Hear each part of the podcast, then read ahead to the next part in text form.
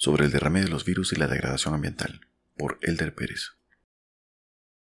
Entre los múltiples enemigos históricos de la humanidad se encuentran los virus, entidades que según muchos expertos deambulan en el umbral de la vida y la muerte.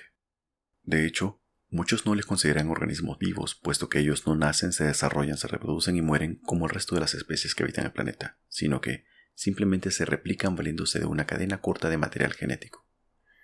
Ahora bien, en vez de ahondar en la replicación de los virus, su taxonomía y el fascinante comportamiento social que algunos de ellos exhiben, el cual ha dado paso a una nueva ciencia llamada sociovirología, considero importante hacer una pausa y preguntarnos, ¿por qué existen los virus? Para responder la pregunta es necesario revisar los cuadernos de la teoría evolutiva propuesta por el científico Charles Darwin, específicamente el capítulo concerniente a la selección natural y a los mecanismos de control poblacional. Según el biólogo Ernst Mayr, quien años más tarde nos facilitó la lógica de la teoría de la selección natural, estableciendo que, dado que se producen más individuos de los que pueden mantenerse con los recursos disponibles, pero el tamaño de la población permanece estable, eso significa que debe de haber una lucha feroz por la existencia entre los individuos de una población, lo que resulta en la supervivencia de una parte, a menudo una parte muy pequeña, de la progenie de cada generación. Dicho de otra manera, en la naturaleza existen mecanismos de control poblacional cuyo objetivo es asegurar el equilibrio entre los recursos de la biosfera y la existencia de las especies.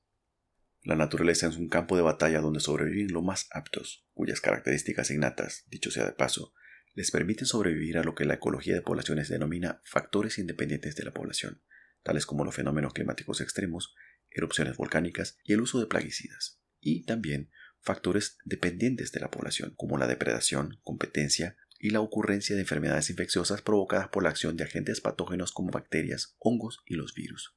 Aunque no lo parezca, los factores mencionados anteriormente contribuyen de una manera u otra a la homeostasis ecológica. Lo que para nosotros un virus representa difiere significativamente de la función que la naturaleza le ha conferido, es decir, mantener el delicado balance entre la disponibilidad de recursos y la curva poblacional.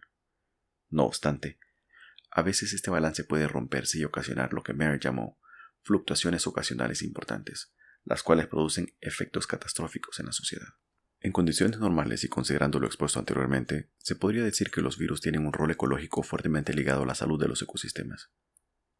Aunque pueda considerarse un tanto despiadado, ellos contribuyen a mantener el equilibrio natural al eliminar a los organismos menos aptos y aquellos que ya han cumplido su función para dar paso a las nuevas generaciones, quienes llevan consigo la semilla de la esperanza en forma de mutaciones beneficiosas.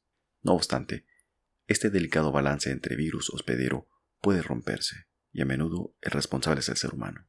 El derrame o desbordamiento viral se refiere al paso de un virus desde su portador natural hacia otra especie, la cual en años recientes ha incluido al ser humano con mayor frecuencia.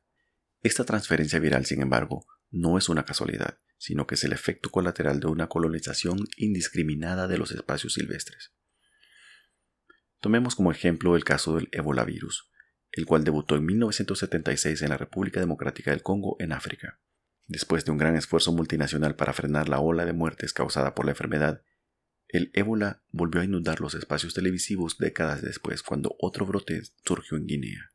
De acuerdo a estudios científicos recientes, este nuevo evento ocurrió como resultado de la destrucción masiva tropical por el avance de la frontera agrícola ocasionado por los refugiados que escapaban de la guerra civil entre la Sierra Leona, Liberia y Guinea. El caso del Ebola virus podría considerarse como un episodio aislado en la historia natural de nuestra especie. Sin embargo, no es el único.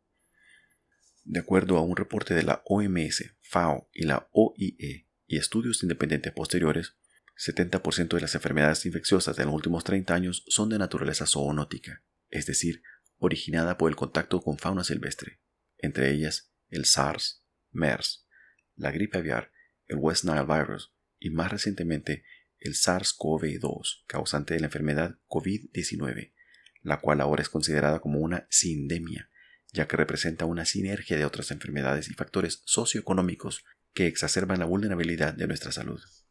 Ciertamente, los virus no son los villanos de la película. Ellos han existido durante millones de años y probablemente continúen existiendo aún después que el Homo sapiens se baje del podio. Aunque lo queramos o no, el virus es un agente natural con una función necesaria para la biosfera. No obstante, a medida que el ser humano interrumpa violentamente los espacios naturales, se expone ante el contacto con especies portadoras de nuevos virus, ocasionando derrames virales que, lastimosamente, producirán nuevas pandemias y sindemias y que seguramente desencadenarán olas de sufrimiento y pérdidas económicas significativas. La pregunta entonces es la siguiente. En vez de invertir tanto dinero y esfuerzo en la búsqueda frenética de una vacuna que nos permita continuar con un estilo de vida incompatible con nuestro futuro y la salud del planeta, ¿por qué no invertimos en prevención y respetamos la naturaleza? Tegucigalpa, noviembre de 2020.